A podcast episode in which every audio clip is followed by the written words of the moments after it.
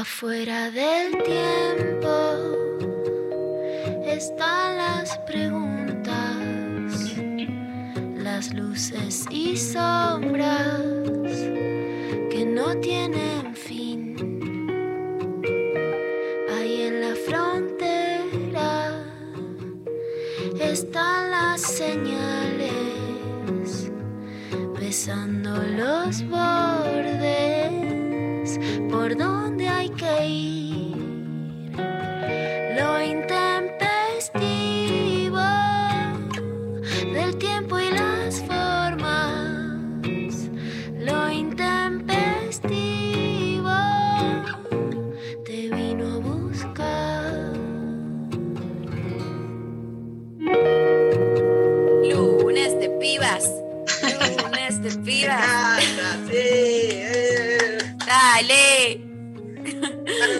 acá andan? estamos. Acá Dale, que va. ¿Cómo están? Bien, ¿cómo va por ahí? Lunes, ¿no? ¿Qué sé yo? Lunes. Pero lunes, Lunes, el solcito, ¿viste? El solcito ya te levanta un poco. No, ni, me, ni vi que había sol, ni me di cuenta. La ¿En qué anda la juventud? ¿Te das cuenta? Mirá. Muy. María, muy María. Ni vi que había eso. Totalmente. No, y bueno. Uno no puede estar en todo tampoco.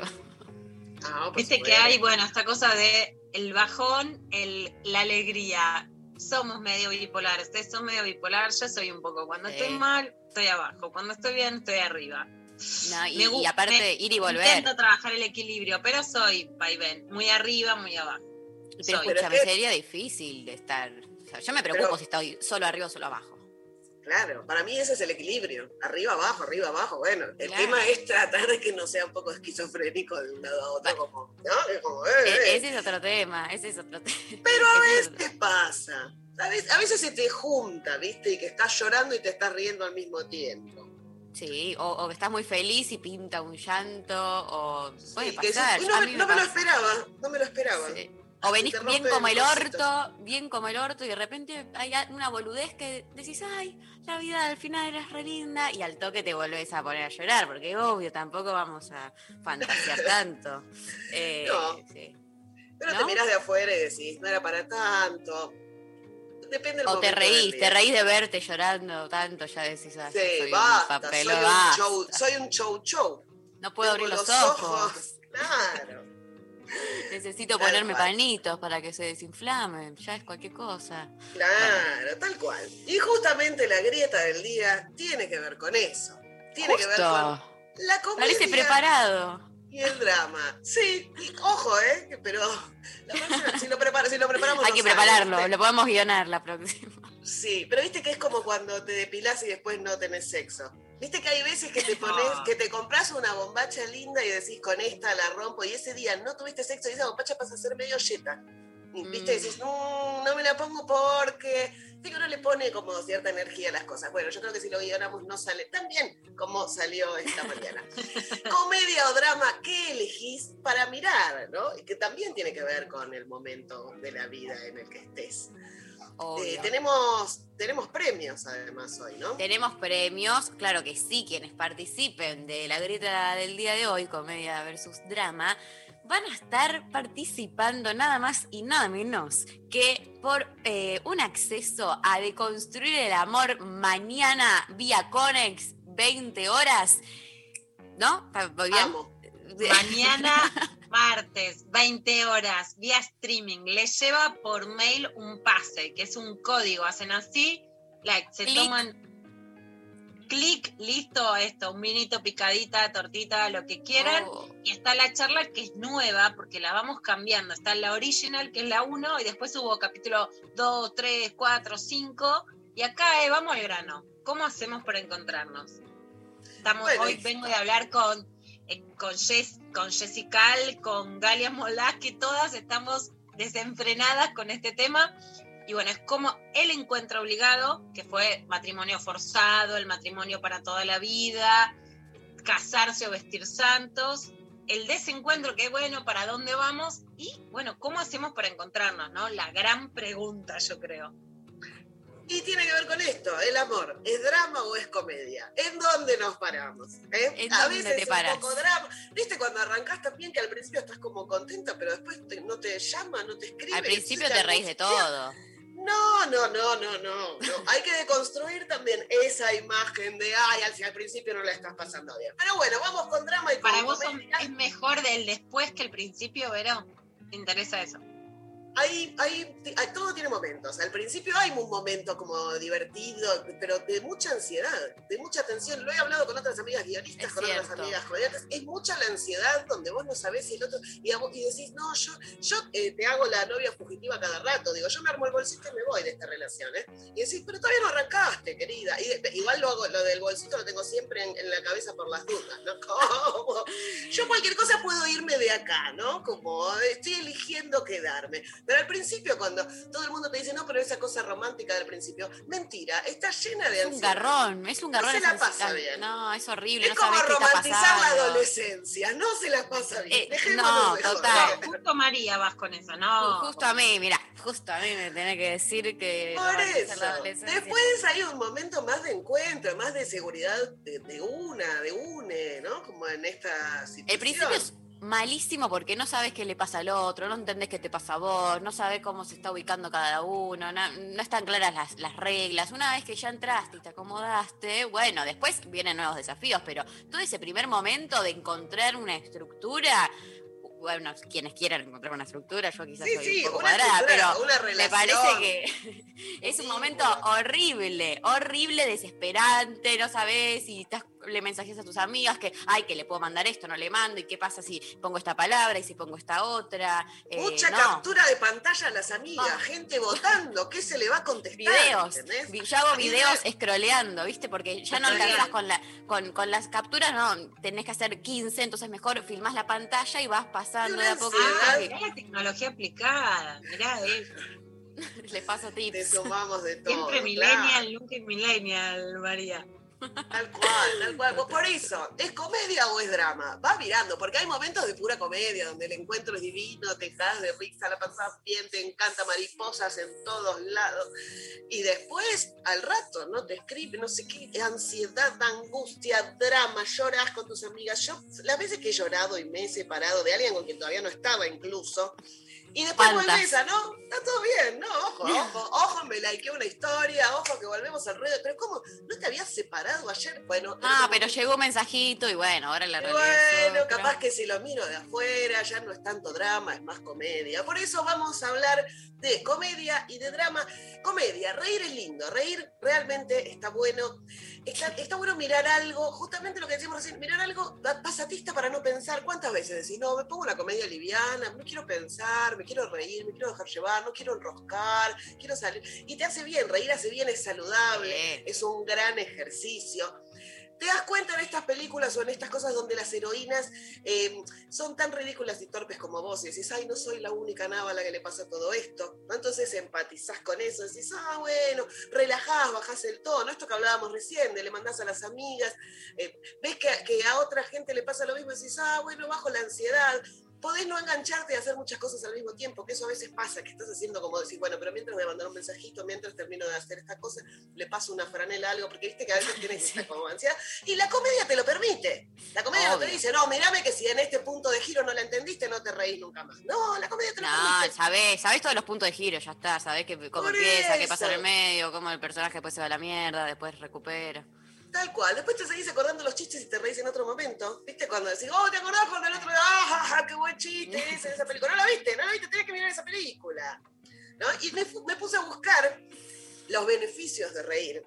Y tenés todos estos. Relaja el organismo. Favorece el corazón y el sistema circulatorio. Mejora la función respiratoria y aumenta la oxigenación. Favorece el sistema inmunológico, hay que reírse. Tiene efecto analgésico debido a la liberación de endorfinas. Decís, me duele acá, me voy a tomar un analgésico. No, me voy a reír un rato. Reduce la ansiedad y el estrés, alivia los síntomas de la depresión, distrae de preocupaciones y corta los pensamientos negativos cuando venís en loop, decís, basta, me pongo una comedia, refuerza la autoestima, ayuda a afrontar positivamente los problemas cotidianos, ya me parece un montón igual, pero ponele Mucho. que esta vez sí, sí, hay gente que me estaba tratando de vender. ¿no? Potencia las capacidades intelectuales. Tenemos un frasquito acá que de risa. Permite estrechar relaciones, aumentar la confianza y reforzar los sentimientos de pertenencia, proximidad, amistad y amor. Predisponen a la cooperación y la solidaridad, facilita la comunicación entre las personas, ayuda a prevenir conflictos y hacen dis- disminuir los niveles de agresividad. Y por último, yo voy a poner esto, que a mí me parece que compartir las risas es genial y que alguien que te haga reír es muy sexy. A Sí. mí me calienta la persona que te hace reír. Es hot, No, que es no es un garrón además, o sea, no, ¿para qué voy a charlar con vos si no me voy a Bueno, pero hay gente que le seduce otras cosas, le seduce eh, una inteligencia, su forma de expresarse, eh, o que esté buenísimo, buenísima. Hay gente que Todo, a quiero mí- todo. Yo quiero combo. a mí que me haga reír es un punto muy a favor. Pero ojo, porque también está el drama. Y el drama también tiene lo suyo.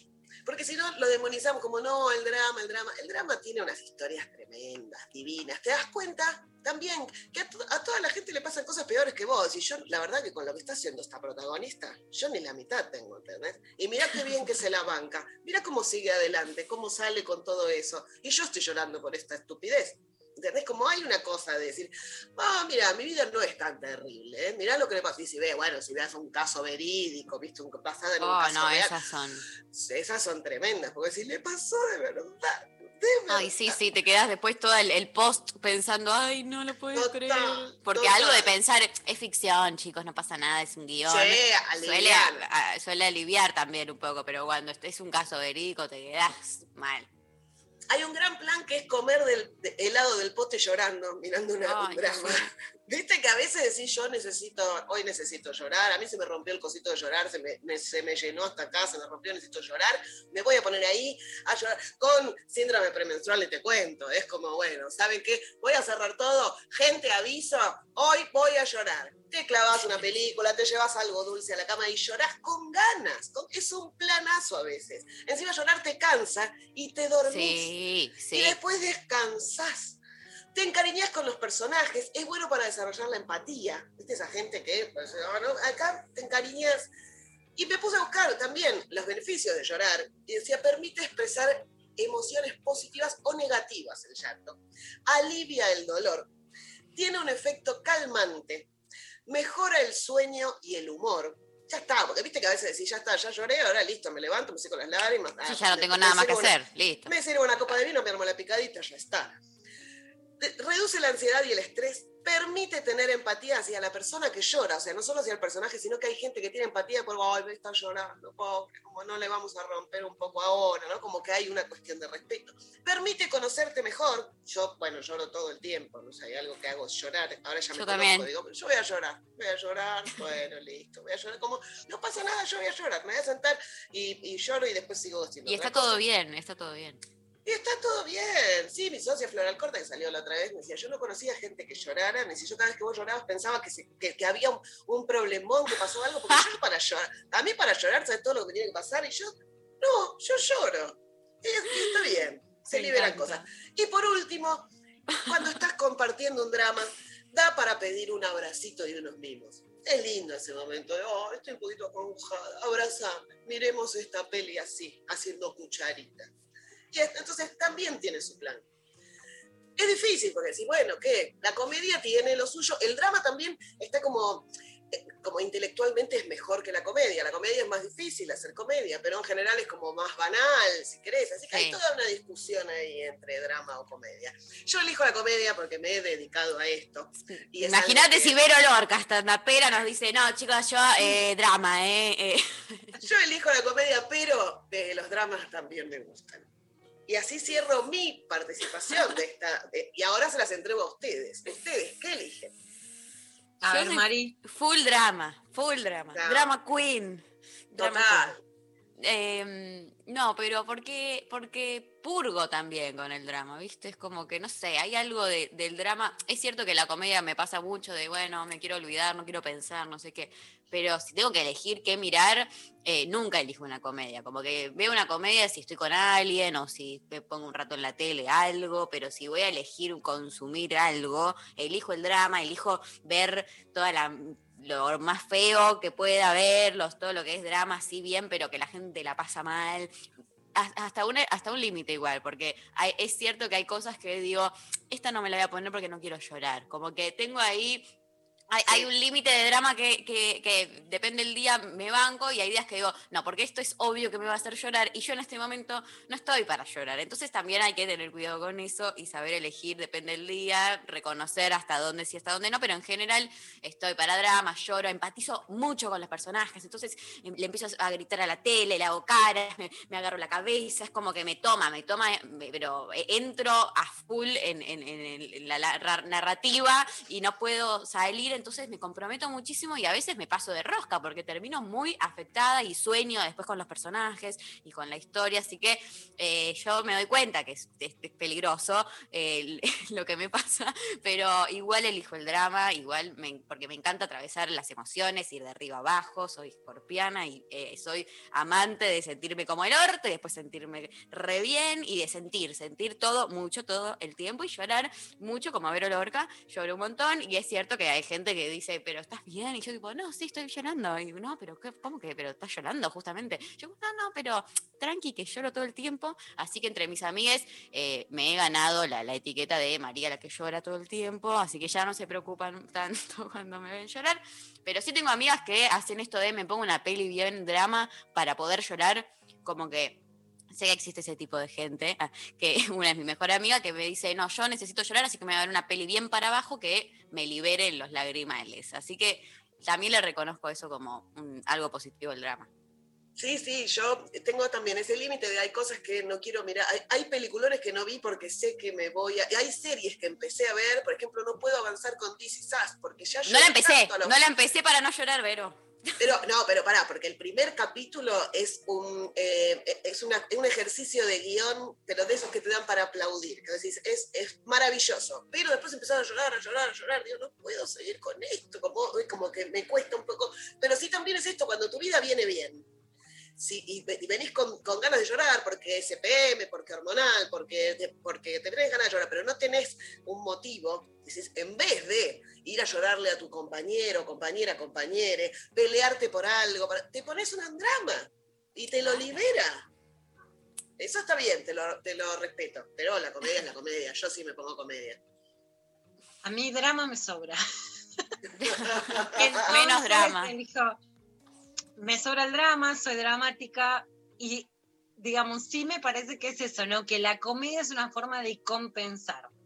Entonces, y otra cosa que me pasa a lo largo de mi vida, y me pasó mucho, por ejemplo, yo toda la vida escribo sobre violencia de género y me escriben, no, te invitamos a ver una obra de teatro de violencia de género.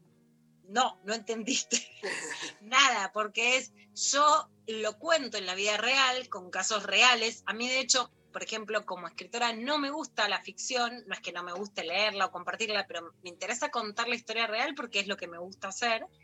Pero en el momento de elegir ficción, bueno, la comedia. La comedia o otra cosa que empieza con C acá, con mi gran compañera Uma. Vení, Humita, ¿qué vemos nosotras? Culebrones. Culebrones, culebrones con esta compañera, Burundanga le decimos, porque no pensamos en nada.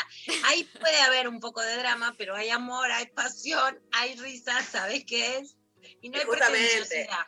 Le das la vuelta de rosca y hay comedia. Exacto, exacto. Así que voy por ahí, para compensar, para equilibrar un poco. Claro, claro. Sofi.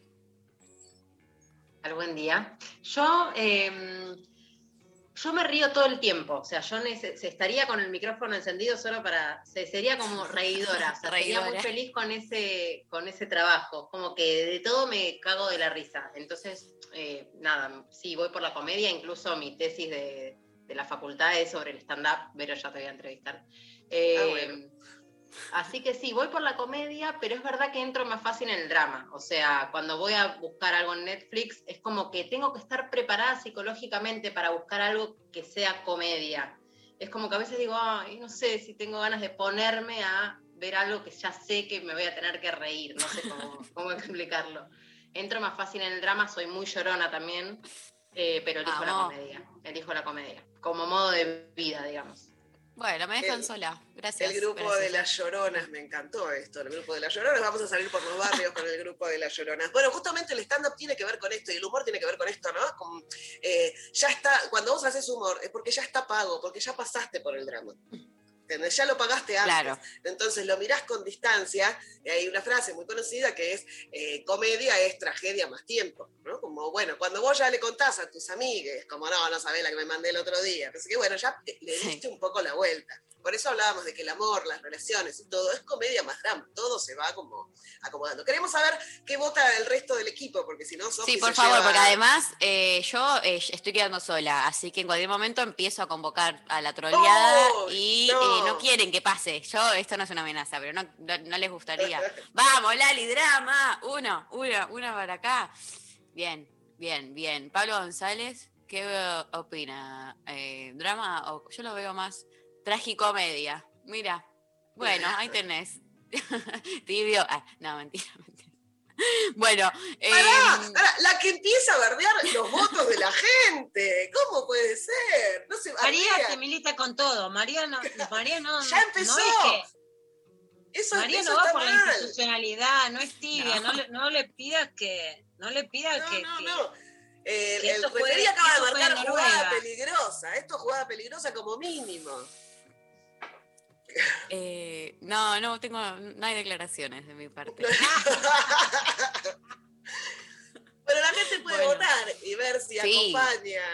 ¿A quién acompaña? Voten. ¿Qué- qué- y que expliquen, que cuenten por qué. Así como nosotros acá contamos nuestros dramas, nuestras comedias, nuestras miradas, que nos cuenten. ¿Qué les pasa? Obvio, totalmente. Que nos manden audios, claro que sí. Acá, como dice Pablo González, eh, audios de 30 segundos aproximadamente. Los mandan al 11 39 39 88 88. Participan por accesos para construir el amor. Así que yo que ustedes Sí. estaría a full participando y eh, participan también a través de Instagram y de Twitter. Pueden votar ahí la grieta y responder entonces de qué lado se posicionan y por qué. Eh, bueno, después de todo, que- sí, pero No, iba a decir, hoy eh, tenés un, un lindo tema para ver qué pasa en Twitter y qué pasa en Instagram. uff, ¿Eh? ¿Eh? Uf. me, no, tengo, me, me animo a decir que quizás comedia gana en, a ver, Sofi, ah, van 50 y 50. Que- en Instagram. peleado. A ver, la previsibilidad daría comedia en Instagram, drama en Claro, Twitter. drama en Twitter. Pero, nos puede sorprender, ¿eh? Nos puede sorprender. Así que eh, el corpus de la tesis sigue abierta. Puede pasar de todo.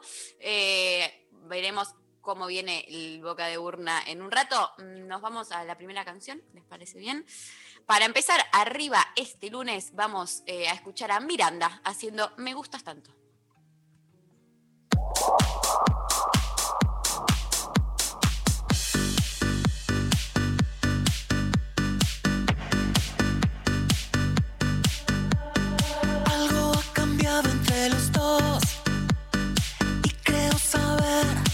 Lo que pasó.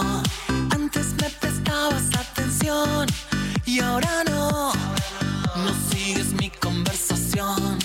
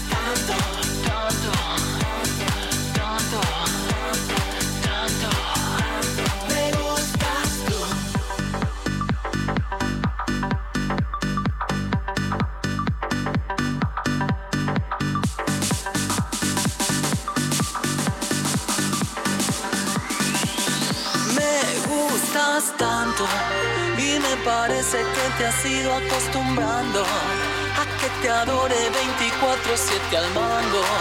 Estoy cansando, es que me gustas tú, me gustas tú, me gustas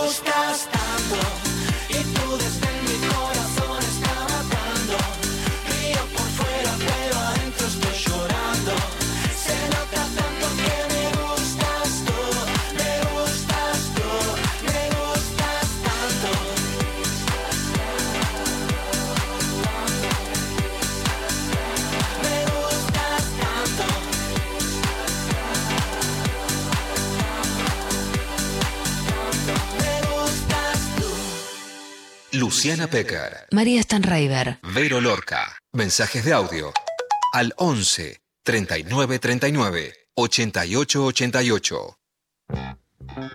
Bueno, estamos eh, para leer algún par de mensajes que estuvieron llegando, claro que sí. Por ejemplo, por WhatsApp. ¿Ya llega- llegaron mensajes? Sí, hay audios, hay de todo. La gente está on fire participando, quiere construir el amor, ver si el encuentro es posible. Eh, hola, Intempes, nos llega en WhatsApp. Drama 100%. Un buen drama logra hacerte protagonista de la peli serie y engancharte. Amé el término de culebrón como burundanga. Bueno, muy bien, y que sí, re, re, bancamos totalmente. Drama 100%, eh, ya que por lo general las comedias me aburren, el drama te lleva al nivel más alto de lo artístico y de, de introspección. Siento que me ofrece un mayor desafío como espectador. Epa. Bueno, Hay unas es- grandes, muy buenas comedias que también son Que también, que eh, también. ojo. yo creo Pero que bueno, hay, sí, estamos acostumbrados a decir que la comedia es como más light y no siempre. Pero una buena comedia para, o sea, yo creo que si tengo que pensar en mis series favoritas, son las pocas comedias que realmente lograron hacerme reír y, y Ay, como, sí. ah, que, que a mí digo, me hiperventila. Cuando, cuando veo que está bien armado, me hiperventila. Digo, No, qué no, bien, por favor, qué bien, qué mira bien. esta sorpresa, este chiste, qué bien. También hay mucho, hay mucho drama berreta también, no sé por qué. O sea, puede ser que en el sentido común la comedia esté como más cercano a, bueno, comedia berreta, pero hay mucho drama. Muy Ah, bueno, pero- malo. dentro de la discusión comedia-drama, dentro del teatro, dentro de- del, del palo de donde venimos, siempre es como la comedia es algo más eh, liviano y en realidad la comedia es mucho más difícil de hacer que un drama, porque el drama te puede, digamos, te podemos emo vos te puedes emocionar y podés sentir empatía por lo que sea, pero reírse es mucho más subjetivo. Entonces requiere otro tipo de construcción. Y hay algunas comedias, el humor también es una gran herramienta para decir otras cosas. Entonces, cuando están diciendo otras cosas a través del humor y vos te estás riendo y decís, mirá de lo que me estoy riendo, ahí es donde decís, "Uf, te explota la cabeza. Eh, totalmente, completamente de acuerdo. Yo Em, también arengo, yo también arengo a mi público. Te picó el Lorca, eh. Obvio. Ahora me bajo, me bajo, está bien, pero ganaste, no quiero. yo si no hay nadie que, claro, que la pique, la pico yo, pero cuando se suma otro ya no quiero, ya está, hasta ahí llegué. Me- a mí me, gu- me gusta la Mari picando, me gusta la Mari picando. Ey, total. Me gustan estas Eh. discusiones de los lunes a muerte, por cualquier cosa. Sí, obvio. Escúchame, de con lo que quieras yo te hago una discusión y te propongo algo, no pasa nada. Eh, por algo ha- hacemos radio. Eh, escuchamos un audio, a ver. Buen día, chiques. ¿Cómo están las chicas? Eh, bueno, yo prefiero el drama y es porque habitualmente soy muy difícil de llorar. No lloro por cualquier cosa y por nada.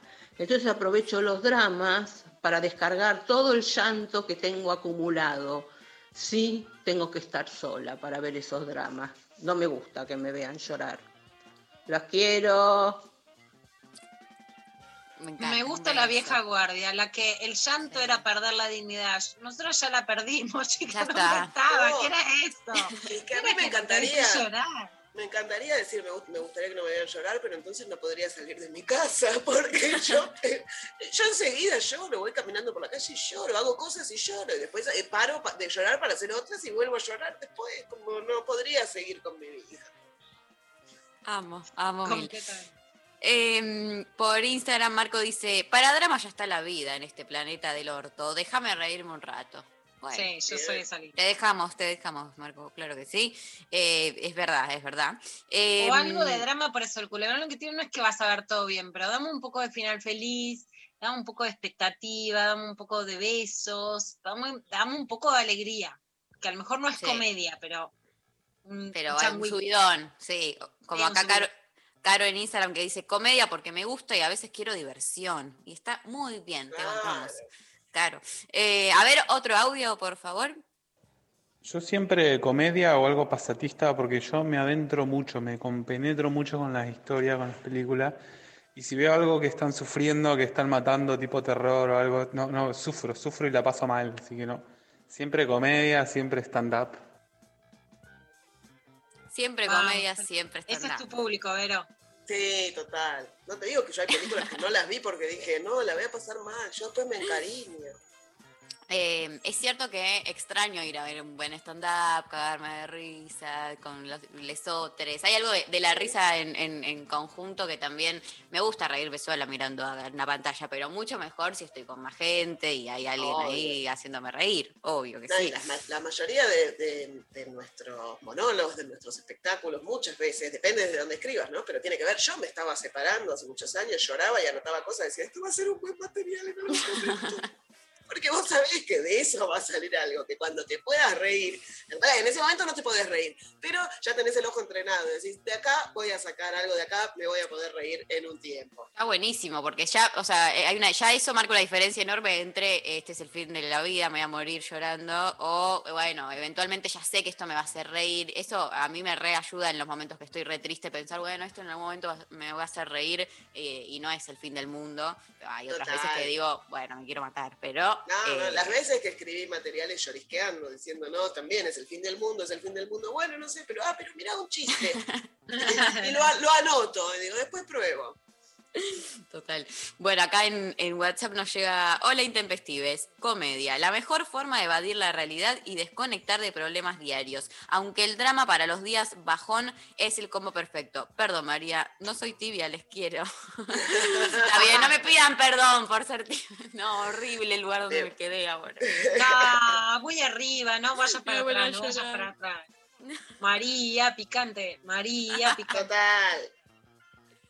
Eh, gracias. Eh, chicas, drama a full. Para morir llorando cual novela colombiana y lloro con tonada. Porque amo, ah, porque armo drama con mi amiga que es igual de dramática. Pero porque también me divierto en el drama. Cuando veo la escenita que me mandé, me cago de risa. Besos, Adri. Esa, esa, esa es mi gente.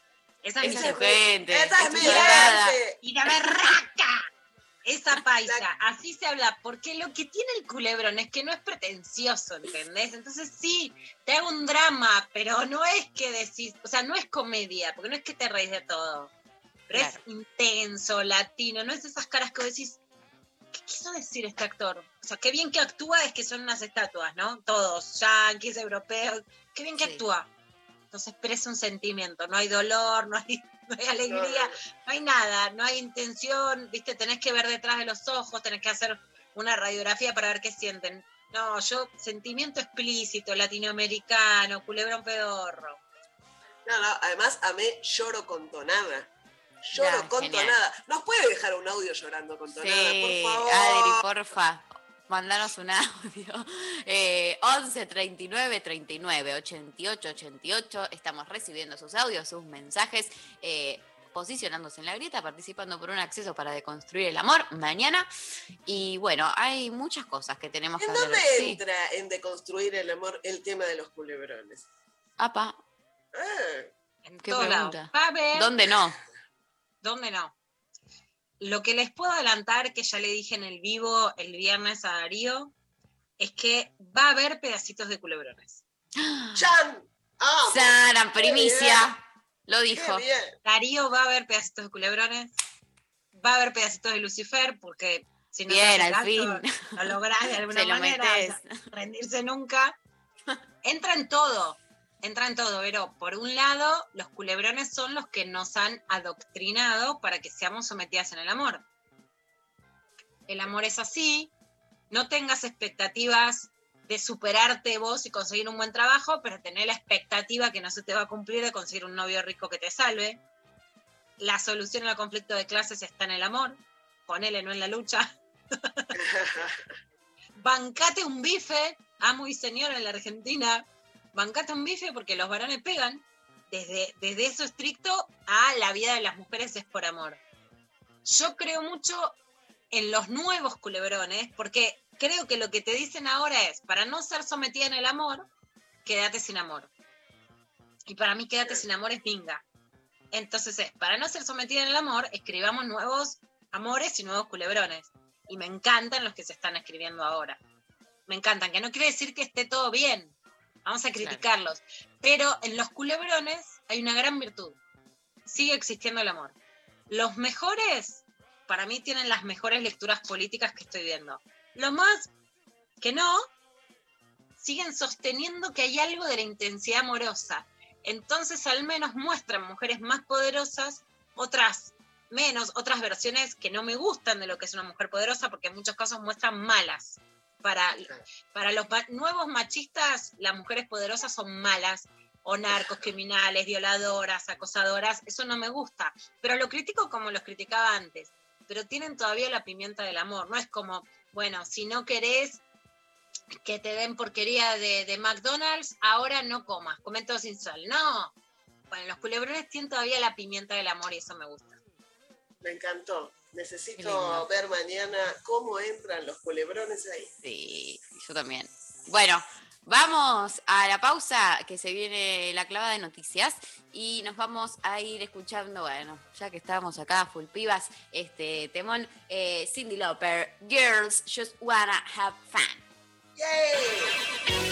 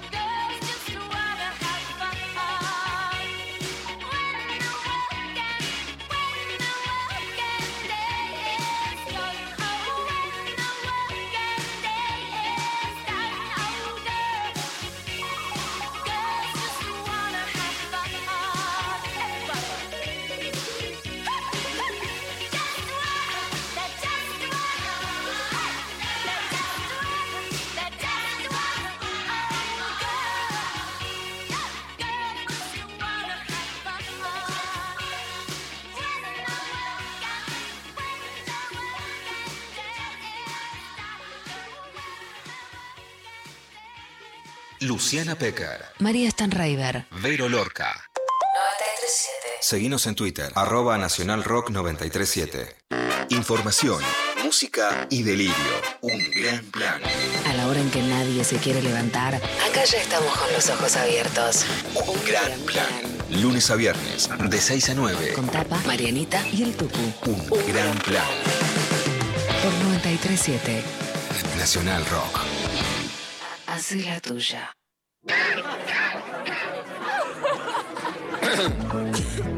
¿A qué vas a ir a esa fiesta clandestina?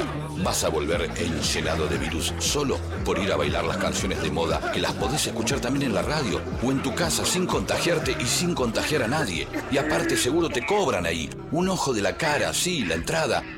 Así que quédate en tu casa. Aprovecha que después vas a poder salir a donde quieras. Y si te juntas, hacelo bien. 937. Haz la tuya.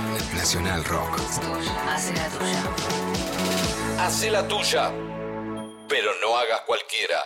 937. Mandanos tu WhatsApp 11 39 39 88 88. Lo intempestivo. Lo intempestivo. Hasta las 13. Clavada de noticias con Luciana Pecker. Agite.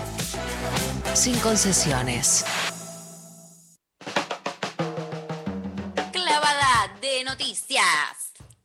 Clavada de noticias. Bueno, voy a empezar en principio dando mi solidaridad a un grupo de periodistas que hicieron una investigación muy necesaria sobre los grupos antiderechos. En toda la región se viene investigando muy fuerte, en general con apoyo de organizaciones. ¿Por qué? Porque en este momento no hay diarios ni medios de comunicación, primero, que permitan investigar, segundo, que si bien somos muchas las periodistas que trabajamos en medios de comunicación, yo también, no tenemos el tiempo y la disponibilidad para investigar a fondo y a, a pesar que incluso esta semana se aprobó la inclusión de la ley de equidad de género, que ya podemos hablar, que no es una ley que va a censurar a nadie, que promueve que tengan pauta y ni siquiera lo pone como obligación los medios privados que acentúen sus políticas de equidad de género y si lo obliga a los públicos, que es algo muy necesario. La verdad es que las mujeres estamos en retroceso en los medios de comunicación, no en avance. En ese sentido, hay una embestida de los sectores que llamamos antiderechos, reaccionarios o conservadores, que es muy importante y que es muy peligrosa. En la Argentina llega a ciertos niveles de peligrosidad y yo creo que sin lugar a dudas ayer subió un escalón más en esa peligrosidad, porque hubo críticas de sectores de una derecha que se cree que es cool, como Gustavo Noriega, como otros que venían de otros medios más progresistas, que terminaron haciendo una casa de brujas sobre Ingrid Beck, Flora Alcaraz, Soledad Vallejos, Juan Elman y Paula Rodríguez, diciendo que eran la Gestapo. Bueno, hacer periodismo no es ser la Gestapo, y la Gestapo fue nazi. Y justamente hay sectores que directamente reivindican el nazismo, porque la palabra nazi se está vaciando de su contenido. Primero, viste como la frase de Bertolt Brecht, primero dijeron feminazi y no éramos feminazis, y nos reímos para defendernos. Pero ahora sectores que directamente reivindican el nazismo, de los cuales además yo también recibí amenazas y por eso además sé de lo que estoy hablando, pero que directamente dicen que están a favor del nazismo, hoy generan determinadas embestidas. El juez de Mar del Plata, que suspende la aplicación de la ley de interrupción voluntaria del embarazo, tiene fotos con parte de las personas que son las mismas que, que, que cuenta este trabajo de Ingrid Becky y de Flora Caras y el resto de las compañeras, como quiénes son, para que entendamos de qué se trata. Porque hoy por sobre todas las cosas hay mucha desinformación. Y por ejemplo cuentan en el diario.ar, que es el que publica la investigación, que también es importante decir, o sea, se generan medios nuevos, pero no es que tenés la plataforma para investigar, ¿sí? La, organización IPPFH, que es una organización de Estados Unidos, nos financia este trabajo, no se puede hacer un trabajo tan completo. Bueno, lo, lo, pone en una nota que se llama Una investigación periodística, actualiza los vínculos locales e internacionales de la reacción conservadora, cuenta también en otra nota cómo el partido Vox de España, que directamente niega la violencia de género, es quiere generar redes en Argentina. Entonces, cuando vemos un libertario y determinados fenómenos políticos que no son menores, no son fenómenos aislados. Tienen financiación, tienen organización, tienen una planificación, tienen un lenguaje. Y eso se nos va de las manos. Para que no se nos vaya de las manos está esta investigación.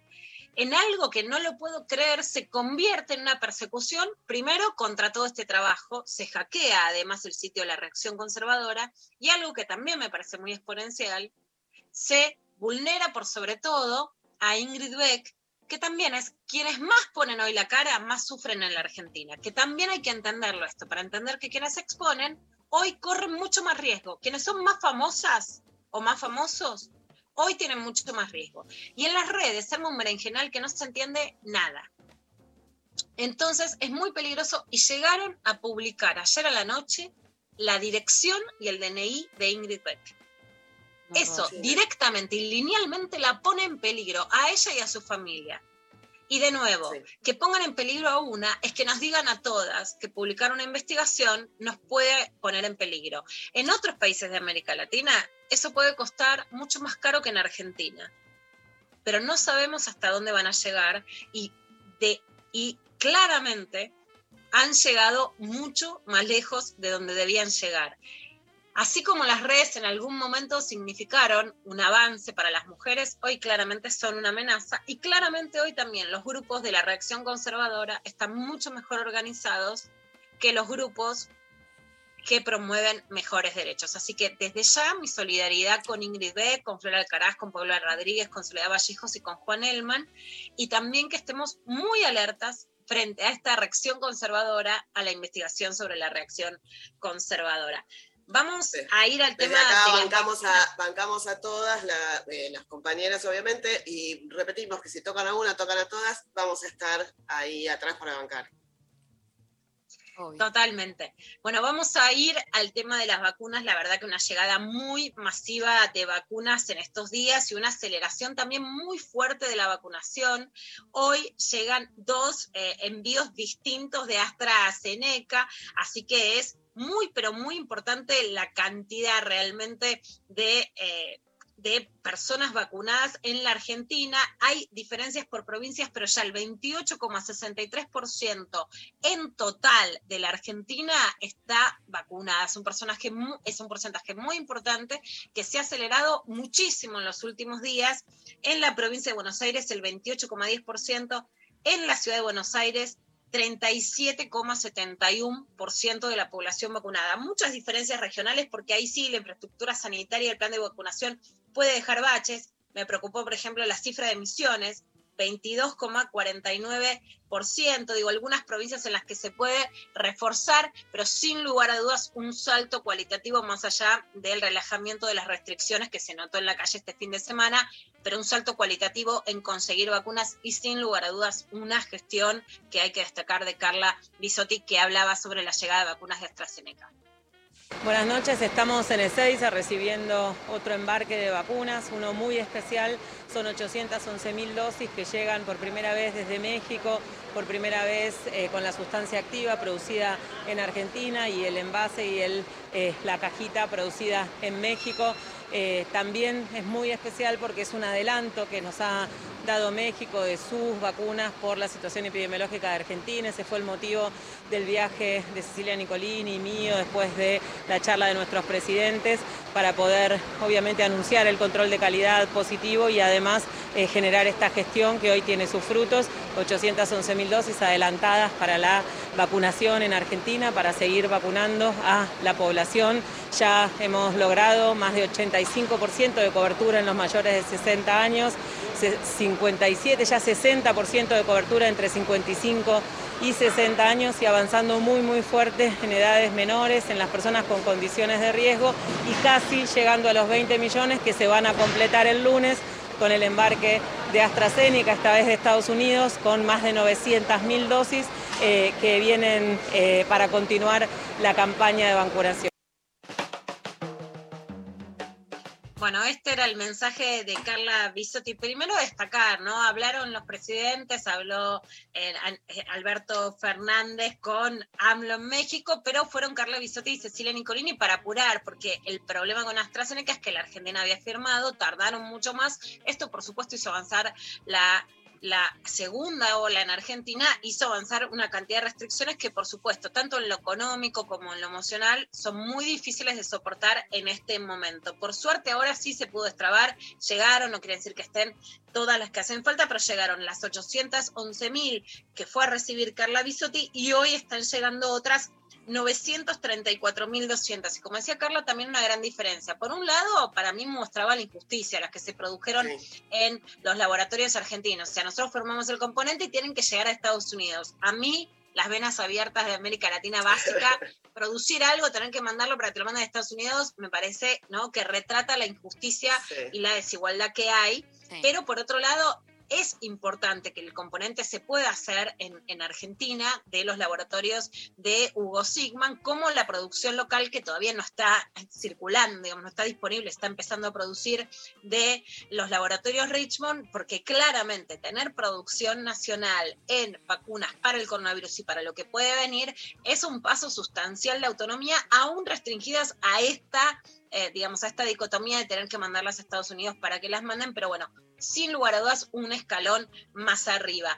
Carla Bisotte dijo, paren con la obsesión con Pfizer, más allá de que siguen negociando y que pueden llegar vacunas de Pfizer a la Argentina, entonces a no cerrar carpetas, sino a ver cómo abrimos para que lleguen todas las vacunas que puedan llegar. Pero esto decía Patricia Bullrich con Johnny Viale. Ay, El acuerdo con Pfizer, que empezó en julio del año pasado, cuando se discutió la ley y apareció la palabra negligencia, fue una ley hecha a medida para que no entre Pfizer.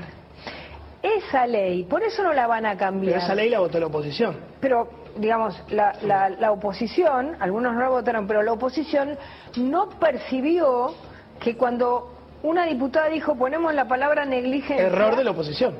Sí, sí, error, yo no digo que no. Sí. Dios. Bueno, Sí. ahí está. Imagínate Sí, que no- María se pone mística. Imagínate. Imagínate, imagínate. Yo no digo que no. Bueno, venimos hablando de lo que pasó con Pfizer, pero a mí me parece también muy paradigmático, ¿no? La semana pasada decía, nosotros por un lado decíamos liberen las patentes, ahora es liberen los congresos. Yo creo que claramente que decir que Pfizer se queda fuera porque es una ley hecha a medida para que Pfizer se quede afuera, porque decís que el Estado, recordemos qué quiere decir esta palabra negligencia, es que el Estado se hace cargo de todos los posibles juicios por perjuicios de la vacuna, pero aún de la negligencia. O sea, en estos días, de hecho, lo que vimos es que tanto la Putin como la AstraZeneca por, provocan, por supuesto, que vacunarse, pero que tienen efectos, ¿no? La gente está diciendo, tengo fiebre, me siento mal, o sea, hay efectos. Puede haber alguien que tenga algún efecto de la vacuna. Bueno, de ese, si alguien hace un juicio y se demuestra que es real, de esa plata se tiene que hacer cargo el Estado, hoy con la ley que está. Si Pfizer manda un envío y ese envío tenía moco de surubí y te hace mal porque había negligencia, lo que quiere Pfizer es que el Estado también se haga cargo. Y volvemos al punto cero. ¿Es verdad que los congresos no pueden decidir leyes que protejan a ese nivel a los países? O sea, claramente sí me parece que el mundo que tenemos que pedir es que si quieren cobrar por patentes aún en una pandemia, no pueden proponer cláusulas abusivas. ¿no? Ahora, esa negociación hay que hacerla de acá en más en un foro mundial. En el momento que estás conseguir vacunas, podés resignar. Ahora, decir que es una ley hecha para que Pfizer no entre es peligroso. Decir que perdés la autonomía legislativa. Y por supuesto también, si vos querés decir, como en este momento estamos desesperados y necesitamos aceptar las condiciones, aun cuando sean abusivas, que la oposición lo lea y lo vea. ¿Cómo es que después te dicen que la misma persona que te está diciendo que hubo un soborno que Pfizer niega, que no podés legislar y que sus propios legisladores no vieron las leyes, ¿no? Ahí sí hay una ahí realmente una informalidad en el tratamiento de la pandemia que es gravísima, abusiva de parte de Pfizer y totalmente irresponsable de parte de la oposición, porque si el planteo es hagamos las leyes a medida de las empresas, porque hoy necesitamos vacunas, ese es un planteo votar a favor de una ley y después decir que esa ley es la que te deja fuera de Pfizer, porque Pfizer exige eso, es realmente el problema central de la política que se viene, que es si nos gobierna el mercado y si encima nos va a gobernar a través del lobby, ni siquiera a través de la transparencia, no es, miren, ahora estamos entregados en el suelo, démosle lo que nos piden, es a través de un lobby mentiroso. Entonces, es realmente muy grave la trama de, de la oposición con Pfizer, más allá de lo que pasó, y de también digamos, de las críticas legítimas que se puede hacer a decir, bueno, si queríamos vacunas de Pfizer, tenemos que hacerle en este contexto la ley que quieren, porque si no, no nos dan la vacuna. Pero no de un modo no transparente. Porque justamente, sin lugar a dudas, hay que pelear que para las pandemias que puedan, los laboratorios no solo para mí no tienen que cobrar, tienen que hacer un acceso universal y gratuito, sino que no pueden poner cláusulas abusivas. Entonces eso no se puede hacer de la manera que se dio hasta ahora. Bueno, Leandro Santoro, sin lugar a dudas, el candidato de Frente para Todos para enfrentar a quien sea que vaya en la ciudad de Buenos Aires, fue invitado al programa de Juanita Vial. Está elegido como él, que es más mediático, el que mejor habla, el que mejor, eh, digamos, lleva la espada. Y sin lugar a dudas también hay como un nuevo machismo televisivo, que es que para sentar a alguien plural, tiene que ser un varón que te hable un poquito bien al oído, y por otro lado que sea fuerte y que sepa pelear, ¿no? Hay ahí un machismo en los medios de comunicación en el mensaje, pero Leandro Santoro dice algo muy interesante sobre por qué lo políticamente incorrecto que tiene que ver con esto de la reacción conservadora que hablábamos al principio se está imponiendo, ¿no? Porque derriba todas las murallas hacia el respeto al otro o a la otra con la twitterización de la política. Esto decía el programa de Juanita. También yo te voy a decir una cosa, mira. No es que es justo en este gobierno se escuchan cosas. No, no, no, son- creo que cada vez va peor esto, porque estamos perdiendo el pudor. Y hay algo como una reivindicación de, de lo políticamente incorrecto, de la transgresión, que yo creo que viene de, de Estados Unidos con Trump, Bolsonaro, y es una falta de respeto a la gente porque es la negación del otro. Vos, viste esto, yo tengo derecho a decir lo que pienso y no me importa si te lastimo. No, Juana, ¿sí? yo puedo tener diferencias con vos. O Bueno, puedo tener supuesto. diferencias con tu programa, puedo tener con tu línea editorial, pero yo tengo que tratar de decir las cosas con respeto para no incomodarte. Y yo creo que en la Argentina hay una suerte de twitterización de la política, donde las personas lo que hacen es tiran una barbaridad para ofender al otro, para buscar notoriedad, y lo que más me lastima es que en realidad eso es la negación del otro, y hay que, hay que cuidar al otro. Yo también cometo errores, ¿eh? yo también he cometido exabruptos, lo he cometido con, con Horacio, le he pedido disculpas, hemos charlado. Charlamos. Y, digamos, y- y nos pasa a todos. El tema es cuando vos crees que eso está bien, cuando vos crees que tenés derecho a decir lo que te parezca sin tener en cuenta la sensibilidad de la otra persona. Tremendo. Bueno, es interesante este concepto y justamente lo que él hablaba era de la bolsonarización, porque ¿qué es eso? ¿Qué es lo que generaron Trump, Bolsonaro, etcétera? Es, ah, no se puede decir que estoy en contra de los migrantes, lo digo, no se puede decir una frase misógina, la digo.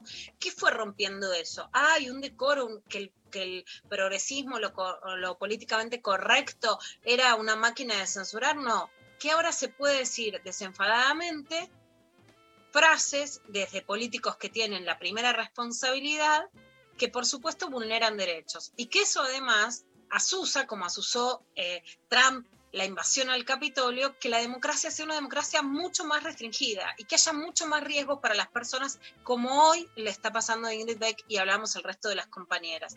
Y si probablemente hubiera sistemas de paramilitares, narcos y sicariatos mucho más accesibles y ligados a esos sectores de ultraderecha, como pasa en Colombia y en Centroamérica, las personas correrían todavía mucho más riesgo y las democracias están mucho más limitadas, así que es interesante. Bolsonaro, hablando de Bolsonaro, se subió a un avión de sorpresa, dijo, ah, miren, caigo acá. Fue abucheado. ¡Sorpresa! sorpresa, fue abuchado como genocida por la mayoría de la, de la gente del avión. Realmente es un presidente por el que se pide fuera Bolsonaro, que tiene una responsabilidad, no es que le pasó la pandemia. Él se opuso, para decir un ejemplo concreto, vetó hasta una ley que obligaba a poner un papelito en los comercios para pedir tapabocas. No solo los tapabocas, hasta, la, hasta los papelitos para obligar a usar tapabocas. Es, como lo llama Débora Dinis, la necropolítica, ¿no? No es evitar la muerte o no poder evitar la muerte que no se pudo evitar, sino generar una política en donde la muerte no importa. Y ese es un disciplinamiento y una sedación social realmente muy grave. Así lo recibían en un avión a Bolsonaro.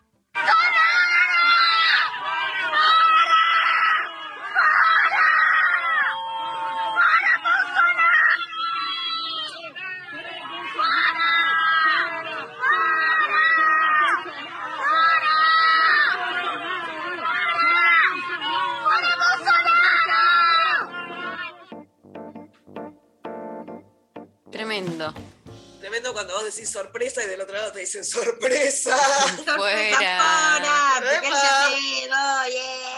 Bueno, nada, grave la situación en Brasil y grave también cuál es el camino institucional para seguir después de ese nivel de, de aplicación de políticas de derecha y bueno, y de conflicto también para rearmar alternativas populares y democráticas a ese estilo de gobierno. Está pasando en Perú, voto a voto, eh, ¿no? Con un gobierno de Pedro Castillo también se pronunció en contra del aborto de las mujeres, igual era mejor al de Keiko Fujimori de extrema derecha, pero bueno, mucha conflictividad en la resolución también para salir de estos conflictos y mucho, mucho debate político por venir. Por hoy fue esta nuestra clavada de noticias. Tremenda. Tranqui, tranqui, la clavada muy eh, con un montón de información. Y nos vamos eh, a escuchar qué, Lula.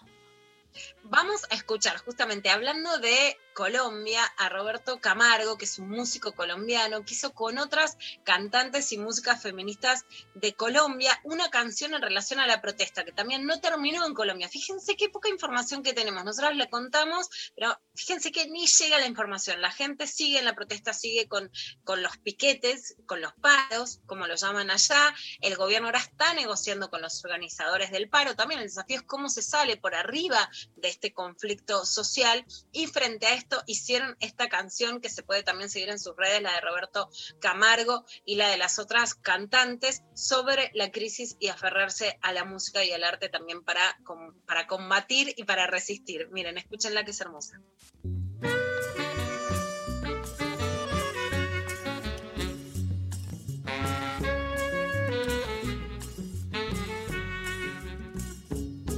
Por dirección de la burocracia putrida, en una noche que no fue nada onírica, legalizaron la intolerancia clásica en ejercicio de represión explícita. Los noticieros la narran diplomática, mientras silencian la rebelión pacífica. En sus hogares hay mucha gente escéptica, cuando en la calle la fiesta está telúrica. Hay mil soldados con armas supersónicas y militantes expertos en balística. Entre sus manos la paz resulta irónica, porque hay censura la vocación artística. Cuando quisieron cambiar las matemáticas, todos dijimos no sean tan hijo de mi chica porque además de extraviar la renta básica, quieren llenarnos de cizaña con su lógica, porque además de extraviar la renta básica, quieren llenarnos de cizaña con su lógica. ¿Qué sería de mí? Sin la música, sin la música, ay, ¿qué sería de ti? Sin romántico motor para seguir, ay, ¿qué sería de ti? Sin la música, sin la música. Ay, ¿qué sería de mí sin romántico motor para vivir?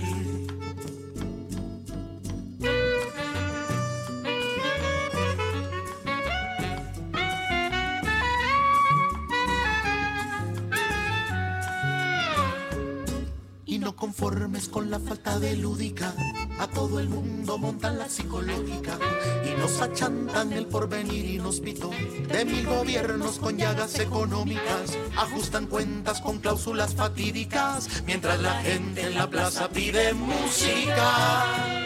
Pide justicia y equidad de forma enérgica. La democracia de una paz más que simbólica, pide justicia y libertad de forma enérgica, la democracia de una paz más que simbólica. ¿Qué sería de mí sin la música? Sin la música, Ay, ¿qué sería de ti sin romántico motor para seguir? Y ay, ¿qué sería de ti sin la música? Sin la música. Ay, ¿qué sería de mí sin romántico motor para vivir? Sin romántico motor para seguir. Sin romántico motor para vivir. ¿Qué sería de mí?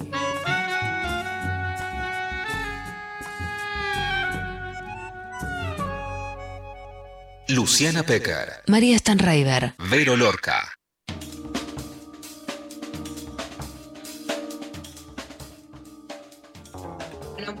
Volvemos a lo intempestivo y hoy con una entrevista muy especial. Son esas personas que hacen que los derechos se cumplan. A lo mejor no sabes su nombre, pero te puedo asegurar que contribuye mucho a que en un país en un momento tan difícil la vida sea un poco mejor y que entre la ley y los hechos haya realidades, porque si no tenemos leyes muy buenas, como la ley de educación sexual integral, pero no se cumple, la ley de acceso a la interrupción voluntaria del embarazo, pero quieren que no se cumpla, y ella es Viviana Masur, es especialista en medicina general y familiar, es la referente del acceso a la interrupción voluntaria del embarazo y a la interrupción legal del embarazo en la coordinación de salud sexual de VIH y en infecciones de transmisión sexual de la Ciudad Autónoma de Buenos Aires y es referente del grupo de eh, salud sexual de la Federación Argentina de Medicina General. Hola Vivi, ¿cómo estás? ¿Qué tal? ¿Cómo estás, Luciana? ¿Cómo andan todas? Bien, un gusto hablar con vos. Luchamos tanto y están todos nuestros carteles esta idea de ser a ley. Ya es ley y sin embargo nos sorprendió un fallo de un juez de Mar del Plata que dijo que era inaplicable la ley 27.610. Te quiero preguntar, ¿qué pensás de ese fallo y qué es lo que está pasando hoy en día con la interferencia de ese fallo con el derecho ya conseguido? Bueno, te voy a decir que en realidad no me sorprendió el fallo. Es más, voy a, para ser honestas, me sorprendió que, que haya demorado tanto el fallo, porque la verdad es que la sensación es que con tanta resistencia que tuvimos todos estos años para la aprobación de la ley, ¿no? y con tantas jugadas de- de grupos antiderechos, la sensación que tenía era que eh, nada, se aprobaba la ley y al día siguiente eh, iban a querer eh, impedir su aplicación, ¿no? Y si bien hubo este, varios intentos en distintos lugares del país, ninguno llegó al punto de, de tener ¿no? la medida cautelar. Exacto, Eh, Vivi, para, para decir desde el verano hubo un intento en Salta, un pedido, pero el juez dijo que se trataba de algo que tenía que decirse a nivel federal, o sea, no fue el fondo el tema del aborto, sino que no era su correspondencia. En Chaco hubo un intento, se intentó no aplicar la ley solo en el territorio chaqueño, que igualmente se garantizaban, pero también quedó ahí. Ahora llega a Mar del Plata y supuestamente se arroga poder derogar la aplicabilidad de la ley.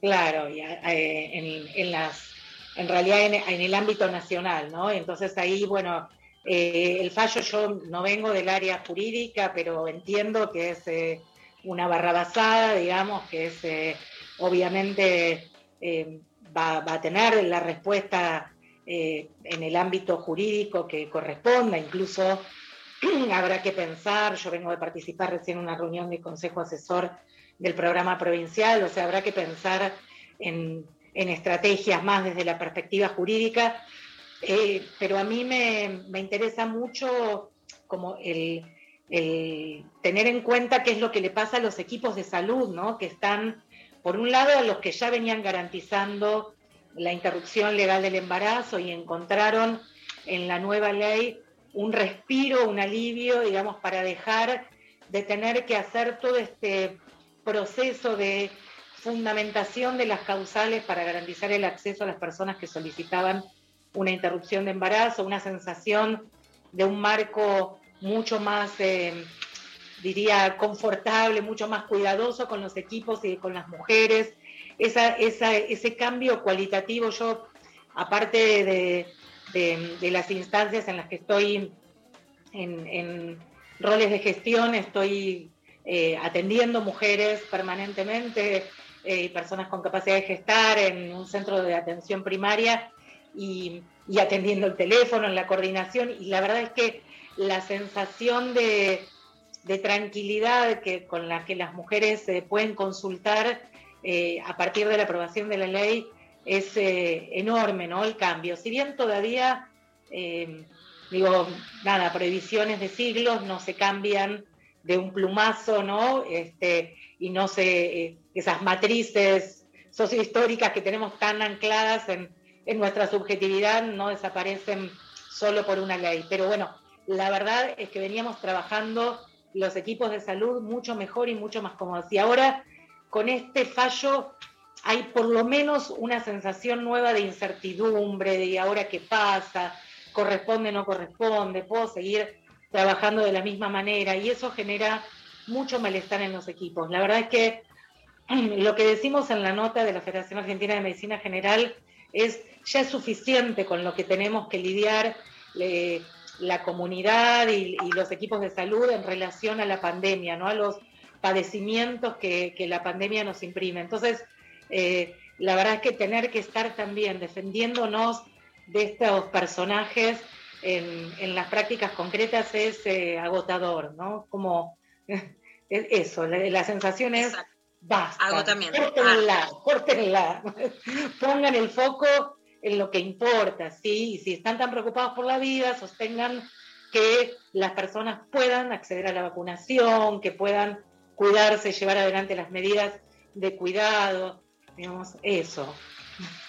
Vivi, es, es sintomático que el juez de Mar del Plata, que decreta esta inaplicabilidad de la ley 27.610, tiene una foto directamente con, que se llama Alfredo López, esto lo estoy sacando de un posteo de Instagram de Mariana Carvajal, con el dirigente ultranacionalista, pero directamente ligado a los sectores fascistas. No es una forma de decir, es una posición literal que se llama Carlos Pampillón de 2019. Forma parte además del trabajo, hoy hablábamos en repudio a las amenazas que sufrió Ingrid Beck, de esta ola conservadora.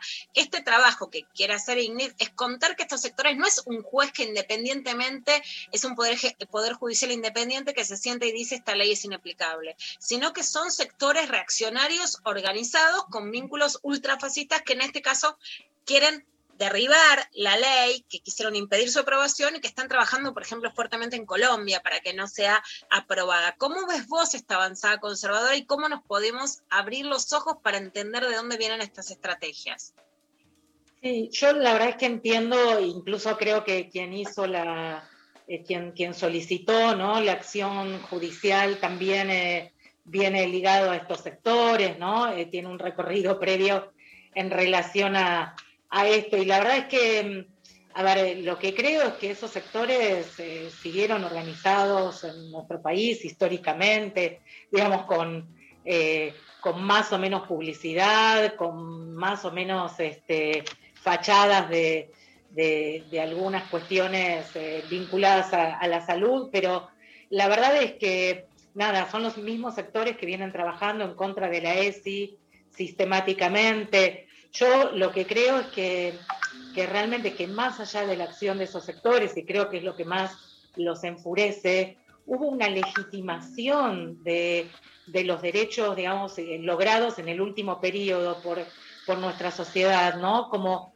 eh, esto adquirió una legitimidad que, que, me parece que los sorprendió y que eh, entonces recurren a, a cuestiones más organizadas, digamos, desde el punto de vista jurídico, desde el punto de vista político, porque eh, parecería que ese trabajo que se han dado sobre todo en los sectores populares, ¿no? A través de ese movimiento eh, que han generado, eh, nada, planteándose en defensa de la vida, lo cual era una paradoja porque lo único que defendían era el acceso al, al aborto ilegal, clandestino, este, inseguro, eh, que solo producía muertes a las mujeres.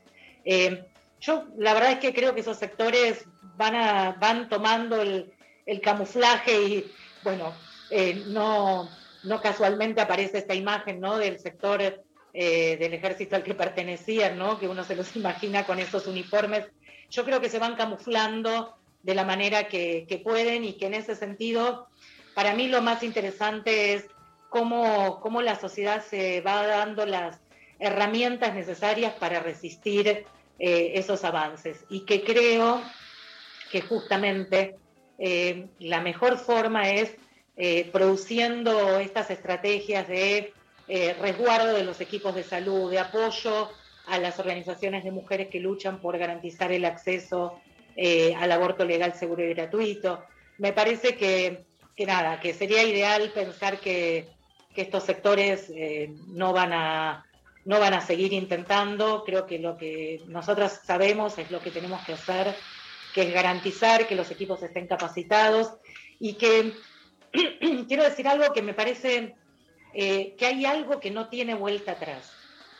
Cuando un equipo de salud no daba acceso porque se resguardaba en, en algunas cuestiones pseudomorales o algunas convicciones, eh, eh, sostenía una, una subjetividad, ¿no? Como que me parece que a partir de empezar a dar acceso y de empezar a escuchar a, las personas, a las mujeres que solicitan la interrupción y de acompañar, esa subjetividad, digamos, es fuertemente interpelada, ¿no? Por, por esto, por este discurso, por lo que las mujeres cuentan, por lo que las mujeres traen, y, y de eso no se retorna. O sea, cuando alguien garantizó y empezó a escuchar a las solicitudes de las mujeres, de eso no hay retorno. Y a mí eso es lo que me da más tranquilidad, porque sé que pueden jugar en lo jurídico, pero que en lo que se instala en nuestra sociedad como, como conocimiento, como vínculo, en esta relación de los equipos de salud y las personas, de eso no hay, no hay vuelta atrás y a mí eso me... ¿Qué pasa hoy si una mujer, una joven, una persona gestante necesita abortar en la ciudad de Buenos Aires y en todo el país? Llama y ¿qué pasa? ¿Cuál es la incidencia de la aplicación de la ley y cuál es eh, la realidad concreta hoy si alguien necesita recurrir a un aborto legal? Bien, lo, a ver, lo primero que quiero decir es que es sumamente heterogéneo en todo el país, ¿no? Eh, y que yo puedo como dar cuenta por, de lo de Ciudad de Buenos Aires de manera minuciosa, pero que el resto del país sé que es sumamente heterogéneo, pero en líneas generales lo que podemos decir es que cuando se trata de un embarazo que corresponde a una edad gestacional menor a 12 semanas, o sea que puede ser asistida en un centro de primer nivel de atención, en el primer nivel de atención, en la mayoría de los centros de salud, centros de atención primaria, hay muchos médicos generalistas, muchos equipos de salud que trabajan desde una perspectiva integral y en general el acceso está garantizado. Hay distintas eh, lógicas. En Ciudad de Buenos Aires, todos los CESAC de la ciudad dan acceso a la interrupción voluntaria del embarazo. Eh, hasta las 12 semanas se realiza completa, se realiza en el centro de salud. Si es de más de 12 semanas, hasta 15 sería interrupción voluntaria y más de 15 con causales, eh, son derivadas a hospitales. ¿sí? Eh, ¿Cuántos abortos legales se realizaron en la ciudad desde la aprobación de la ley el 30 de diciembre, digamos, que se pone en práctica después en enero? Ese número lo debemos porque nosotros hacemos el, corte cada seis meses, entonces lo vamos a saber, este, los equipos envían eh, la información el 30 de junio, así que lo vamos a saber a partir de esa fecha. Lo que sí sabemos, porque venimos hablando eh, con los equipos, es que se está garantizando de manera eh, habitual, digamos, porque ya se venía trabajando mucho en, en ILE, en interrupción legal del embarazo, y que la verdad es que no tuvimos un enorme aumento de los casos por dos razones. Una es porque desde el programa también estuvimos trabajando para el acceso a través de las obras sociales y los prepagos. Entonces, muchas de las mujeres que antes tenían que recurrir al subsistema público, hoy pueden recurrir a sus obras sociales o a sus prepagos. Y también la provincia de Buenos Aires pudo empezar a dar mejor acceso, entonces muchas mujeres que cruzaban para poder acceder a la interrupción hoy pueden tener su atención más cerca de su domicilio en el lugar donde vivan. Así que en la mayoría de los lugares, primer nivel de atención garantiza casi sin inconvenientes y la provisión de misoprostol está a cargo del Estado. En Ciudad de Buenos Aires, la Ciudad de Buenos Aires compra, pero el Estado Nacional también compra y distribuye en las provincias que no tienen compras locales.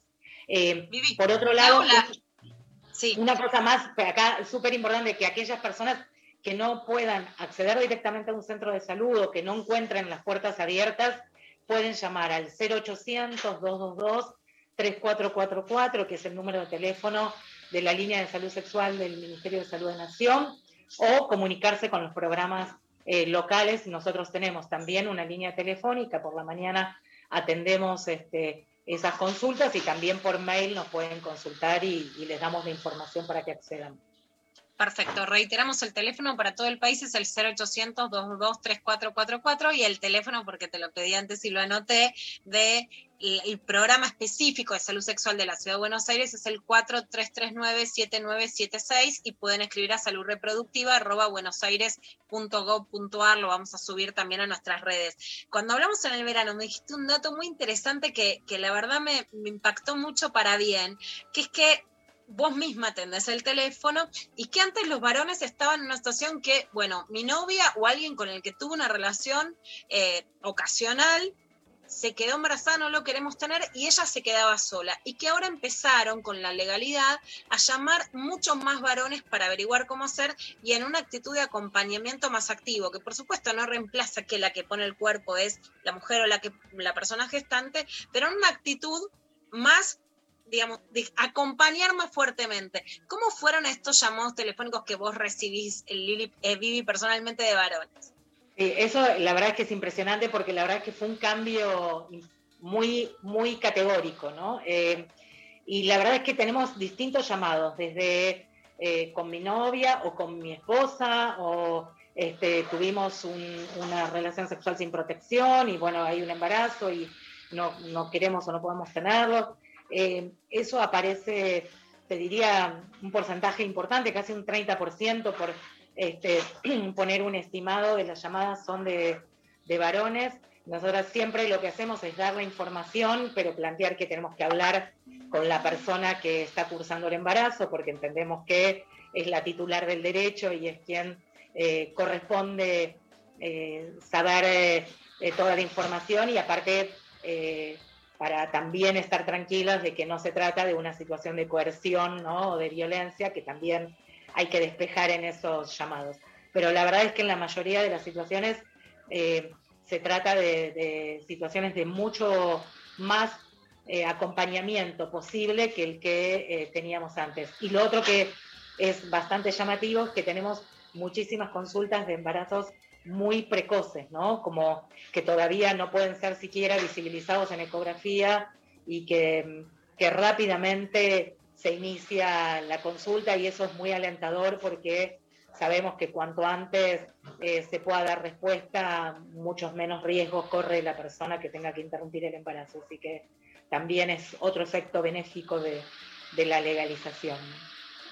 Bueno, Vivi, muchísimas gracias. Hay obstáculos, hay un fallo que intenta dar incumplimiento a la ley 27.650, pero también hay profesionales más resguardados, se cumple en la ciudad de Buenos Aires, las personas llaman antes para que la situación no avance y se complique, y los varones pueden acompañar mucho más. La verdad que son también buenas noticias para que resaltemos realmente todo lo que se ha conseguido. Damos de nuevo el teléfono 0800-222-3444, la línea de Salud Sexual del Ministerio de Salud de la Nación para todo el país y en la Ciudad de Buenos Aires 4-339-7976 y salud reproductiva arroba buenosaires.gov.ar. Muchísimas gracias, Vivi.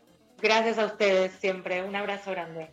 Un abrazo enorme. Nos vamos a la pausa escuchando el cuelgue y haciendo la mirada con Julieta Venegas.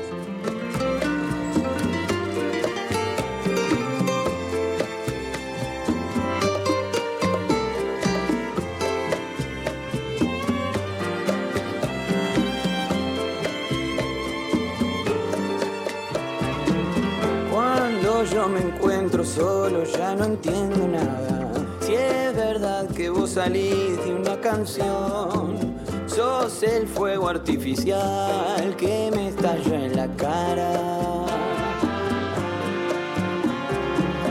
Aunque a veces me encuentre en una emboscada, pueda el viento devolverme una canción. Con lo que se apaga el fuego, se apagó tu corazón. La mirada de tus días siempre me habla.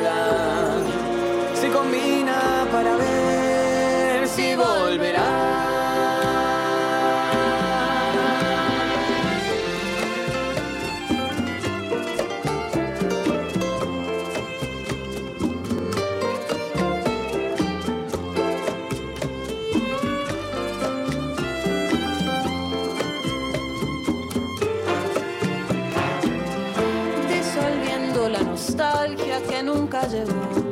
Siempre un tango para ver si ya pasó. Con lo que rodea mi pecho, diseñé un caparazón.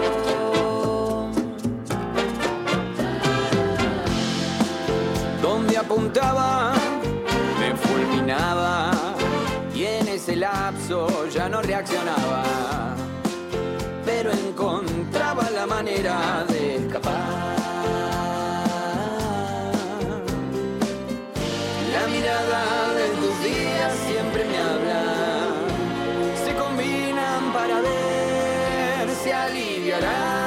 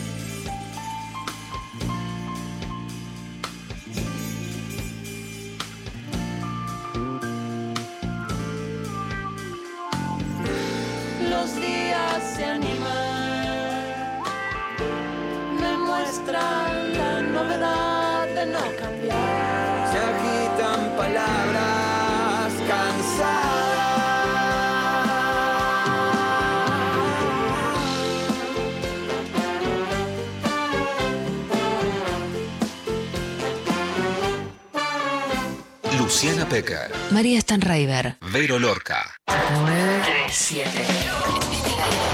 Nacional Rock. ¿Sabés quiénes tienen que vacunarse contra la gripe? Informate en argentina.gov.ar barra salud barra vacunas barra antigripal o al 0800-222-1002. La vacuna es gratuita en todos los vacunatorios del país. Argentina Unida.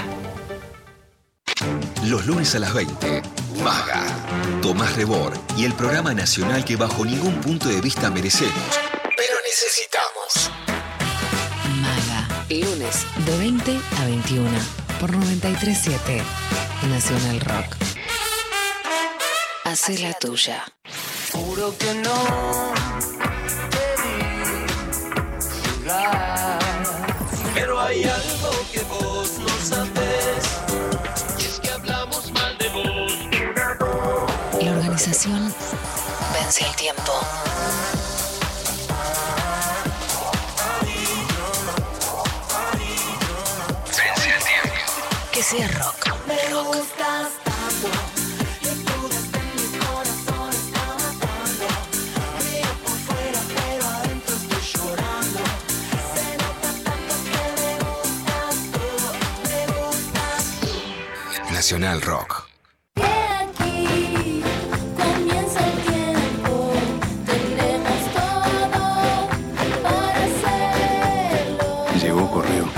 la nueva plataforma de compras online de Correo Argentino.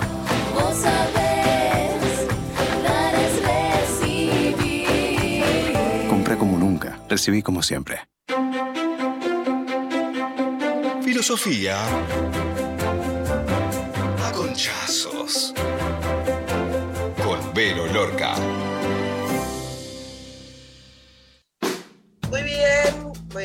Estamos en este nuevo Filosofía con Chazos.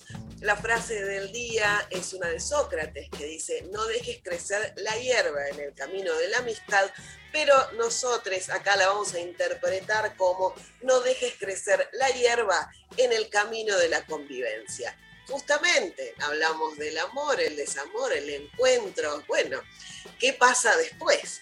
No me refiero a la hierba como pelos y depilación, que de eso ya hablamos. Ya pasamos por eso. Ya pasamos ahí, sino del desgaste que se va dando en una relación. Porque digamos todo, ¿no? Como el amor es raro, las solteras envidian a las casadas, las casadas envidian a las solteras y todas envidiamos a las que comen y no engordan. Eso está claro, ¿no? Básicamente. ¿Qué pasa después? Porque al principio, si al principio no hay mucho, como mucha tensión sexual, mucho sexo, también decís, ay, si no es ahora, ¿cuándo? ¿Viste que te preocupás? Decís, ¿cómo? ¿Cuál es la frecuencia sexual? Hay como mucho mambo esto de mucho porno, mucho cuánto lo tengo que hacer, cuántas veces, cuánto está bien. Y después, cuando viene la otra instancia de la pareja, del amor o la convivencia, también te empieza a presionar, porque decís, "Mm, esto hace un tiempo que ya no pasa, es raro, porque vos tenés la fantasía de que si convivís, vas a tener sexo todo el tiempo porque lo tenés al lado. Ahí, lo tenés a mano No pasa eso, no funciona así. no funciona tan así, porque ¿Cómo justamente, que no? justamente decís, Yo y si lo tengo ahí, y si lo tengo ahí, claro, pero si, si lo tengo ahí, lo agarro mañana, ahora me voy a comer un sanguchito mirando una película. Empieza a funcionar así.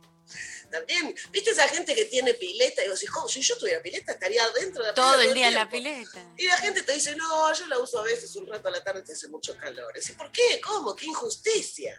Pero bueno, parece Viste que de chicas veces- estaba la frase, préstamela a mí que vos la tenés todo el día. Obvio, vos lo tenés todo Claro. el tiempo, todos los días. Préstamelo. Claro, tal cual. Mi Bueno, mamá me que- decía también, prestale el juguete, si vos lo tenés todos los días, compartí. Vos lo tenés como, todos los días, después todos los días no lo querés, lo querés cuando te No, lo quieres claro. hacer. Está muy bien, me gusta para deconstruir el amor esto de hacer circular lo que la gente no usa todo el tiempo. Y que Está- otros me gusta. usen, ¿no? Está en desuso. ojo. Reciclado. está en desuso, claro. Es que vos al principio de la relación sabías que salías a cenar y terminabas teniendo sexo. Y ahora sabes que o salís a cenar o tener sexo. Y lo más probable es que no pase ninguna de las dos cosas.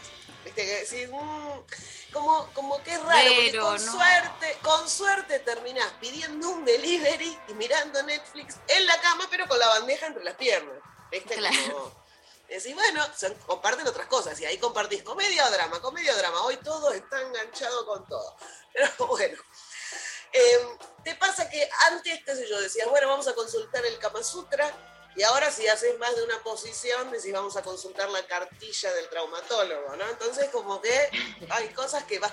O ibas probando sexo en determinados lugares, en toda la casa, viste que era como el, agente inmobiliario de la pija. Te llevaba a pasear por todos los ambientes. Y ahora es como, no, eh, bueno, la cama que queda más cómodo, vos de tu lado y yo de acá, y guarda que quedaron las miguitas de lo que comimos mirando Netflix. Decir, no, no, no, no está bien.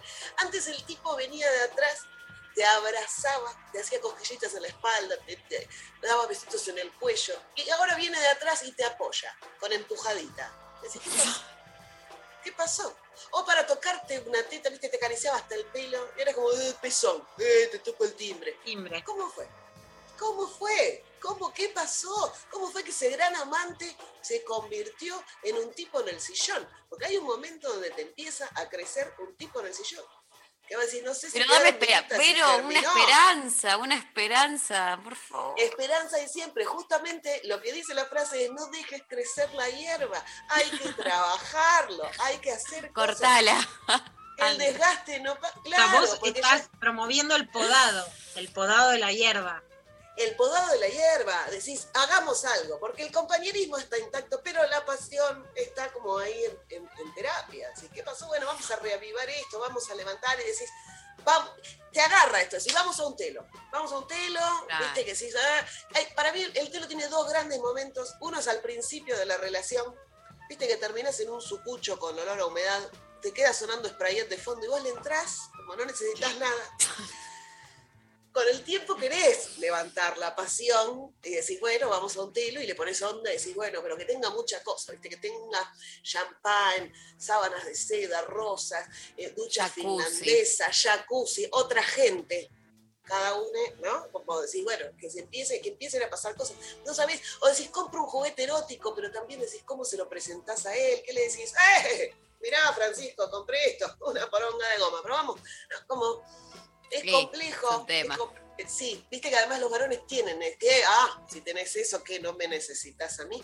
Es decir, son cosas distintas. La verdad que sí. Es, es, es- Sí, es es más, toma, manejalo, manejalo vos, que yo con esta tengo el control remoto. No sé, puede ser otras cosas.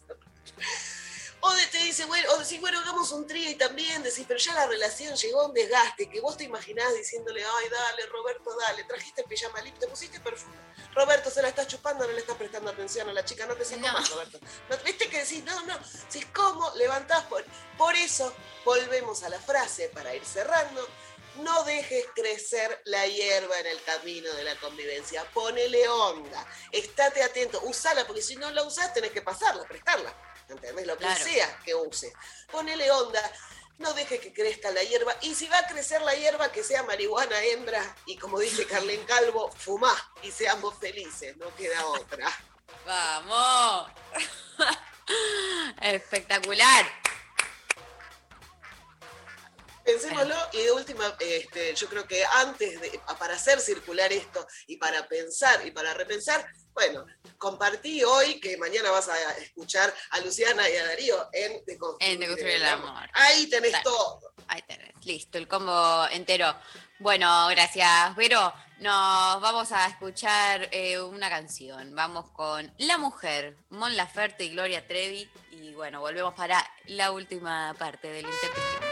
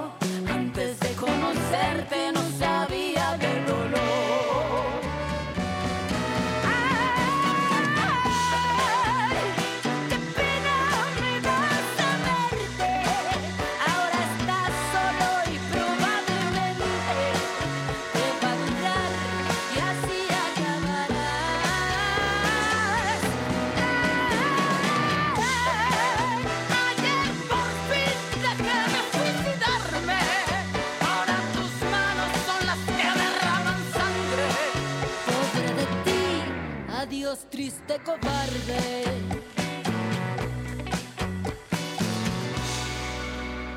Luciana Pecker, María Stanraiver. Vero Lorca.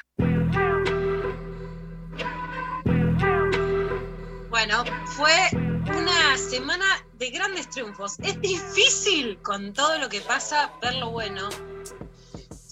Esta altura ya que las buenas noticias tienen mala prensa, que peleamos mucho por conseguir cosas y que después valoramos poco cuando suceden, por eso hoy retomamos también lo que está pasando con la ley de interrupción voluntaria del embarazo y no retomarlo solo con lo que está mal, con lo que falta, con lo que falla, como el fallo, sino con lo que está bien. Se aprobó en diputados, pasa al Senado la ley de cupo laboral trans. Eh, por supuesto es una exigencia histórica, especialmente en la provincia de Buenos Aires, donde fue aprobada, fue impulsada por Diana Zacayán, asesinada por trans en un travesticidio, por eso es tan importante reivindicarla y porque por supuesto tiene que ver con la reivindicación de que tengan trabajo y de que el trabajo no se gana solo, sino que se gana con un Estado que apoya y que da posibilidades para que las personas que además quedaron muchas veces expulsadas del estudio, de los empleos, de la capacitación, puedan ser tomadas, capacitadas, etcétera. Mónica Macha fue una de las diputadas que impulsó esta ley para que se pueda aprobar porque las cosas no salen solas y decía esto sobre la ley con algún otro de los festejos que pudimos ver en redes sociales, por ejemplo, en el Instagram de la gran Marlene Moya. Esta ley es la reivindicación de la desobediencia, es la fiesta justa y postergada del transfeminismo, es la culminación de un proceso y la apertura a nuevos proyectos de vida. Este renacer de la comunidad travesti trans es también el renacer de nuestra sociedad. Esta ley demuestra que el trabajo dignifica y el orgullo politiza. Esta es la revolución del deseo. Muchas gracias.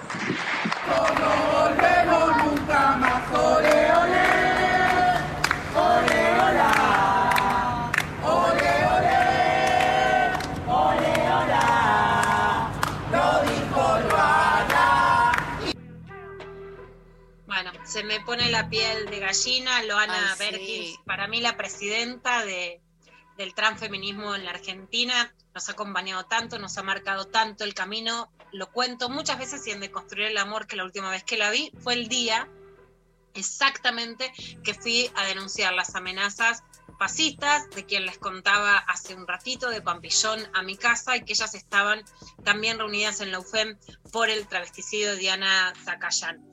Es sin lugar a dudas un avance enorme, también se aprobó la ley de equidad de género en los medios, muy resistida, dos muy buenas noticias que hay que valorar y llevar adelante.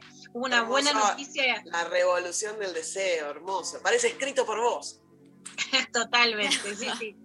Sí, porque creo que tiene que ver con, con esa línea de, de hecho, del feminismo argentino que se diferencia. En Europa, eh, las socialistas del Partido Socialista Obrero Español se oponen a una ley que no es en ese caso de cupo laboral, sino de identidad de género directamente. O sea, no digo que en la Argentina no haya ningún sector del feminismo hoy reacio, pero la verdad es que es casi mínimo, imperceptible alguien que se oponga a una ley de cupo laboral trans. ¿Qué quiero decir con esto? Que construimos un feminismo mejor, más amplio, más inclusivo, más transversal, más diverso, del que estamos muy orgullosas y que justamente, que parte de una idea del deseo. El deseo es a estar con otros, a no sufrir violencia y a poder autopercibirte como querés y a no dejar de tener trabajo porque ese deseo existe. Entonces sí, creo que nuestro feminismo sudaca es superador de otras versiones mucho más expulsivas y que eso es para reivindicar, ¿no? Y que tiene que ver con el deseo, es, se me canta esto y si sabes que sí podés serlo. Por eso también no, las, no la cobran tan alto. Te amamos, Pecker, te amamos. Dale, Pecker. Vamos, vamos los Pecker, conducción. Bueno, en esta, en esta, Mari, yo sabés que te doy la conducción a vos, que me encanta que ese cantito llegue a las otras. Viste que hay algunas cosas que decís, bueno, valió la pena vivir por un Sí. par de cositas. Bueno, un par de cositas para mí es eh, lo que pasó con Vanessa Restrepo en Colombia. Fui en el 2019 dos veces a Medellín, me vino a entrevistar por putita golosa y en realidad me quería contar una historia que es de abuso sexual de un compañero que era jefe del diario donde trabajaba en el colombiano. La incentivé y acompañé en lo que pude a que, a que pudiera hacer esa denuncia que sigue por abuso sexual, pero además lo que era muy importante es que él compartía el mismo espacio y se había tratado directamente de una situación de abuso cuando habían salido, ella había tomado, estaba en una situación de debilidad, con todos los prejuicios, se las pía, si tomaste no te quejes, si aceptaste que te lleve a su casa, acepta subirse al auto, ir a su casa, y él genera un abuso en su casa. ¿no? Entonces todo el miedo a todo lo que ella había hecho y cómo se la puede juzgar. Vanessa fue adelante y lo que era muy importante es que ella no corte su carrera laboral, que por lo menos lo saquen de la misma oficina después además de un hecho tan grave. Eh, pasamos muchas cosas juntas porque volví al mes al Festival Gabo y ella fue parte de mi taller, a pesar de que el diario era auspiciante del festival.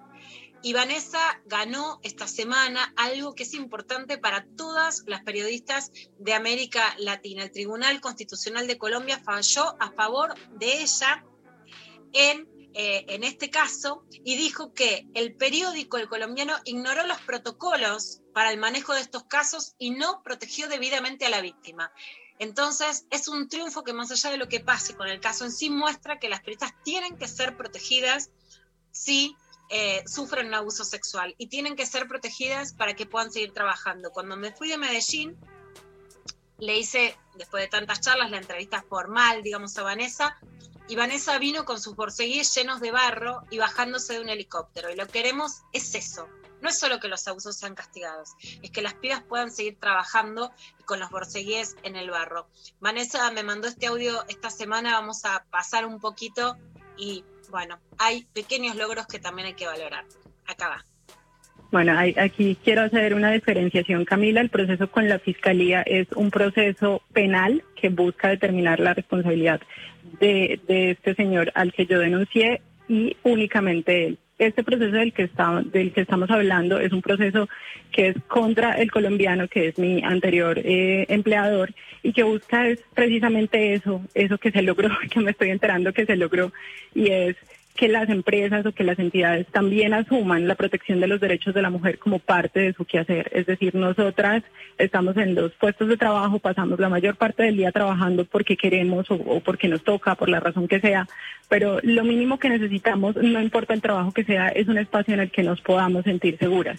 Y en ese orden de ideas es muy importante que la violencia de género y las violencias asociadas a hechos sexuales pues también sean consideradas. El caso nosotros, como lo dijo Ana, lo habíamos presentado, había sido una tutela, esto surgió como una tutela que, que presenté para que el periódico implementara un protocolo de prevención de acoso y abuso sexual, algo que habíamos pedido varias personas de la redacción a través de una carta, habíamos pedido que fuera colaborativo, el periódico había dicho que sí, pero pasaron y pasaron los meses y no pasaba nada, y yo pedía información y las respuestas eran muy evasivas, y entonces en ese momento nosotros decidimos radicar una tutela, esa, esa tutela no, no, no la ganamos ni en primera instancia ni en segunda instancia, pero digamos que gracias al equipo jurídico...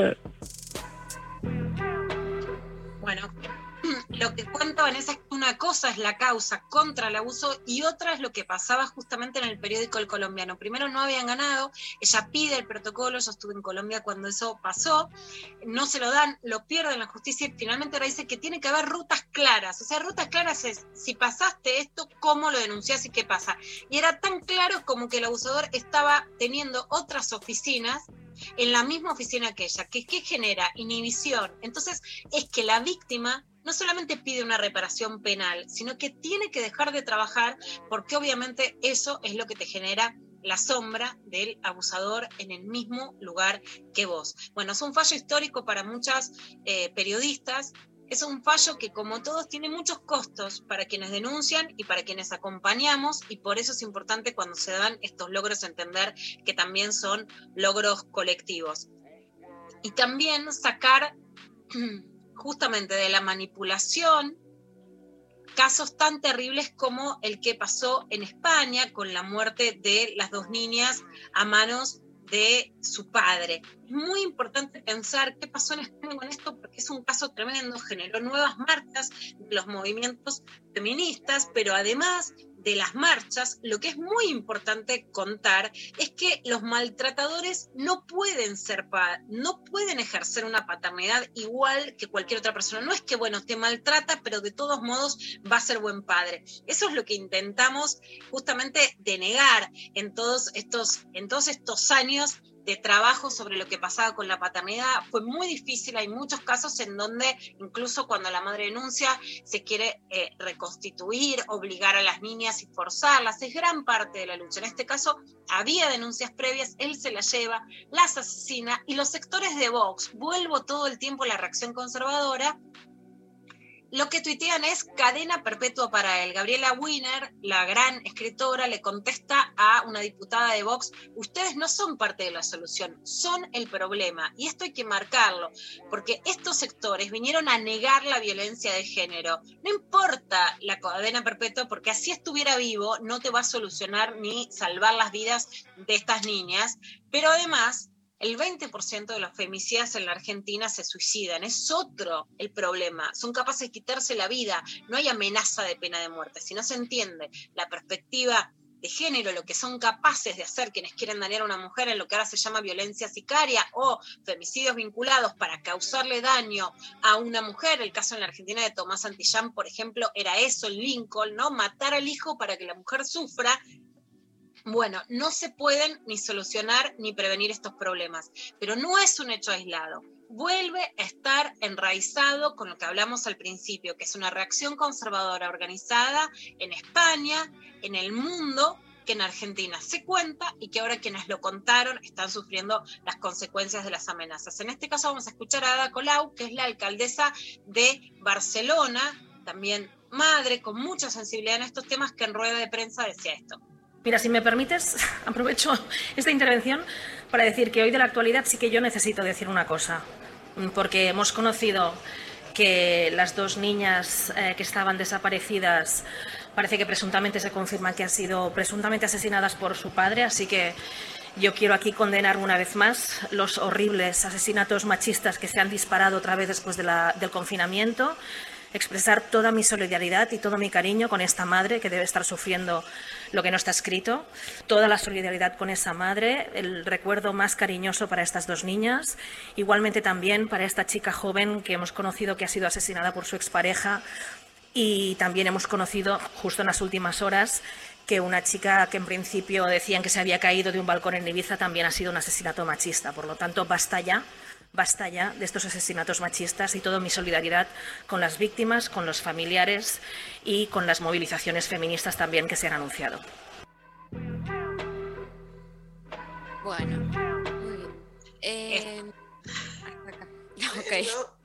Tremendo. Tremendo. No sé si vieron en las movilizaciones que me parecía algo hermoso que las mujeres avanzaban, incluso en contra de la policía, que igual las dejaba avanzar, y el grito era, adelante, ellos no tienen coño. Y el coño como este lugar también de reivindicación, de donde se guarda el coraje, donde se guarda la dignidad, donde se guarda la lucha, como vamos todas adelante, que ellos no tienen coño. Totalmente. Vamos adelante, que total, vamos, vamos con esa bandera a full. Re. Bueno, gracias Lula por la clava de género. Eh, ya nos terminó el programa. ¡Ay! Ah, Bueno. Pero bueno, ustedes siguen toda la semana, toda la semana. Mañana hay de construir el amor y el lunes que viene volvemos. Claro. Ahí está. Ustedes la tienen todos los días. Claro, A mí me la prestan por lo menos los lunes, después vamos viendo.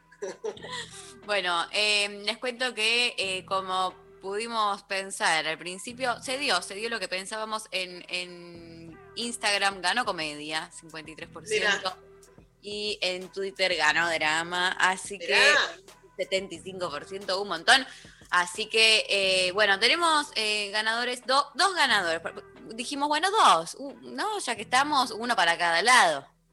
¿Está bien? ¿Está, bien, me parece bien, me parece bien. Porque si era muy tendencioso elegir uno de solo una postura. Que no te, que no te acusen a vos de tendenciosa, María.